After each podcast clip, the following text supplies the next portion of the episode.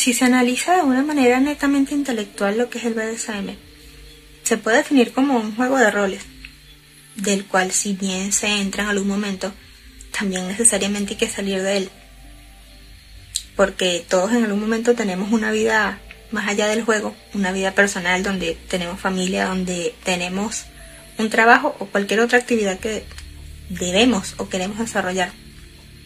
Pero lamentablemente, llevados muchas veces por el mundo de la ficción, hay personas que no diferencian o no limitan dónde termina el rol y dónde empieza la persona.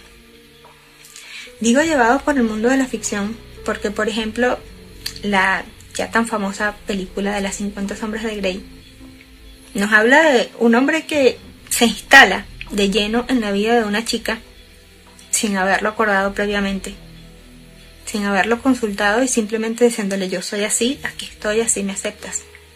Y vemos a una chica que, para no perderlo, no hace ningún tipo de protesta, no se niega a esto, sino que simple y sencillamente, así causa incomodidades, lo acepta. Pero claramente, si esto lo hacemos dentro de la vida personal, dentro de la vida del día a día, como no somos una película ni somos un libro, esto nos va a ocasionar distintos problemas.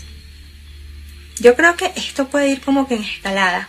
Puede empezar desde algo muy sencillo hasta ser algo que realmente nos cause problemas, problemas graves. Es por lo menos muy común ver que tanto amos como sumisos parecieran invadir la vida del el otro. Y cuando me refiero a invadir es como si trataran de ser el centro de atención. Muchas veces vemos que hay sumisos o sumisas que intentan que el amo esté en todo momento en contacto con ellos, como para sentir que realmente son muy buenos en lo que hacen, ¿no? Como para realmente sentir que son excelentes sumisos porque en todo momento están allí al servicio de sus amos. Pero claramente allí es cuando se ve que no se diferencia, cuando se está dentro del rol y cuando no. También es muy común ver que son los amos quienes desean que los sumisos estén en todo momento en esa comunicación. Cosa que pues yo también lo, lo viví en un momento y puedo decir que no es posible siempre hacerlo porque tenemos distintas actividades, distintas cosas como puede ser el trabajo que no nos permitan estar allí siempre recordándoles que sí, que estamos a su servicio porque ciertamente no siempre vamos a poder estar a su servicio. Y pues el querer invadir la vida de la otra persona, el querer ser omnipresentes en todo momento, en las actividades que la otra persona haga, lejos de convertirnos en mejores amos o mejores sumisos, realmente lo que va causando con el tiempo es romper esa relación, va siendo mella y muchas veces me he encontrado con personas que me dicen esto es demasiado intenso para mí, esto no es lo que yo pensaba que debía ser. Y pues no, realmente de esto no se trata el BDSM, a menos de que así se desee hacer. Pero realmente hacerlo de buenas a primeras porque crees que así debe ser, no va a ayudar en nada. Por el contrario, va a ir haciendo que hasta tú mismo sientas un poco de aversión a lo que estás haciendo. También en algunos momentos, y esto lo he visto más de parte de los amos hacia los sumisos, se da el control ante todos los asuntos personales. Y cuando me refiero a los asuntos personales, hablo de todo. Realmente en algún momento yo casi pasé por esa situación, pero pues supe detenerlo a tiempo. Es este intento de parte de los amos de querer tener ese control sobre los asuntos laborales, familiares, inclusive los asuntos estrictamente relacionados a el desarrollo de la personalidad, entiéndase amistades, eh, cómo vestirse, cómo comer, si se hace ejercicio o no se hace ejercicio, si se va a un médico o no se va, entiéndase absolutamente todo. Y pues claro está que hay relaciones en las cuales esto es posible, hay personas en las cuales les gustará esto. En muchos casos se ve que por lo menos las sumisas puede que le consulten a su amo qué ropa usar, qué ropa interior usar, por ejemplo. Da un poco tal vez de morbo saber que esa persona es quien escogido lo que te vas a poner. Pero hay momentos en los cuales pareciera que se implanta una prohibición de hacer o de no hacer sin tan siquiera consultar si esto se quiere ejecutar de este modo.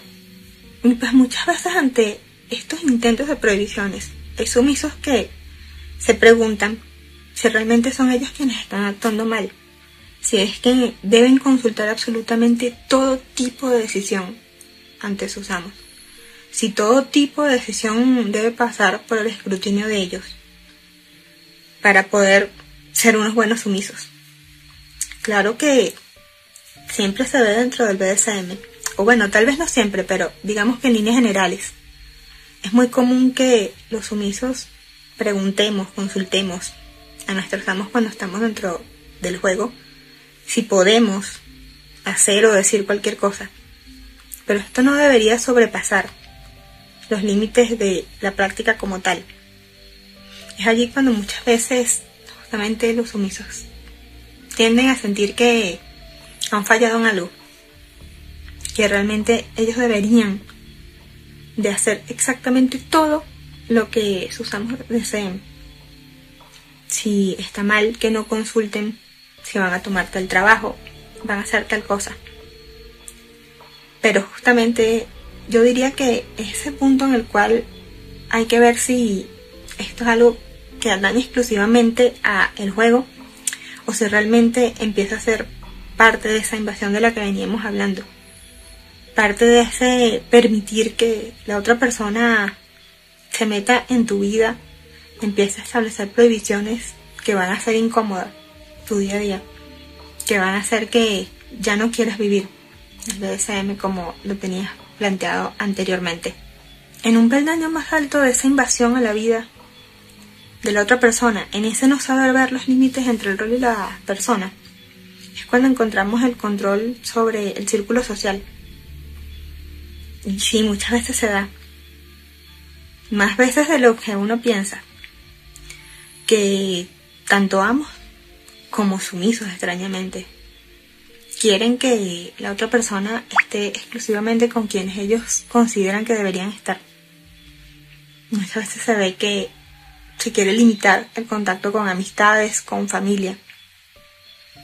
Pero pues aquí ya esto empieza a tener como ciertos visos de maltrato, de manipulación.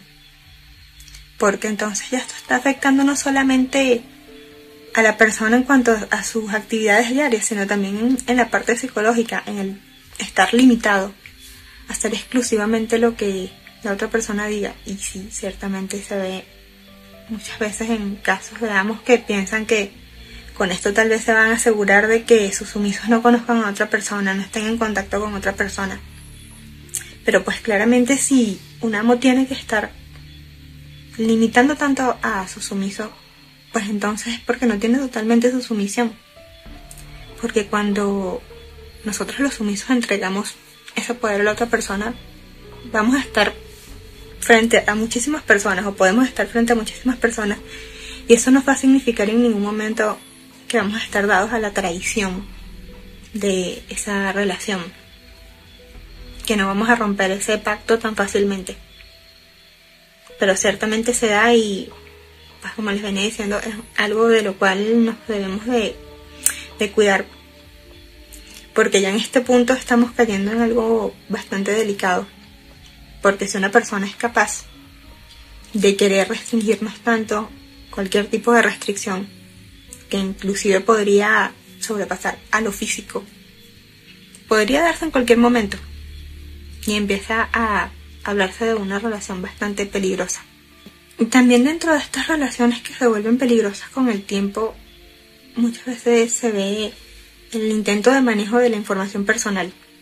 Entiéndase contraseñas de cuentas bancarias, estados de cuenta, contraseñas de correos electrónicos, redes sociales, también como de un modo ya no solamente de controlar el círculo social, porque eso a veces es más fácil, porque la persona puede saber dónde estás, con quién estás, pero también sucede que este, este es otro modo de limitar a la persona, es decir, bueno, estás en tu casa, pero déjame asegurarme de que no estés hablando con otra persona por redes o de pronto de que saber qué es lo que tienes cómo lo usas, con quién lo usas. Y ciertamente entramos a otro nivel de maltrato, a otro nivel de manipulación, que es mucho más peligroso y del cual a veces es muy difícil salir. Y del cual yo particularmente recomendaría que en ningún momento, a menos de que pues tú decidas que alguien tenga tu información personal, ya sea por seguridad, nunca lo des. Nunca aceptes que una persona te diga, es que necesito esto porque yo soy tu amo. Es que si no haces esto te voy a dejar. Es preferible que a veces todo termine. Porque dar ese paso, dar tanto de lo que es privado, muchas veces es algo que puede traer consecuencias muy negativas. Hay cosas que después no se pueden revertir y nos pueden pesar mucho.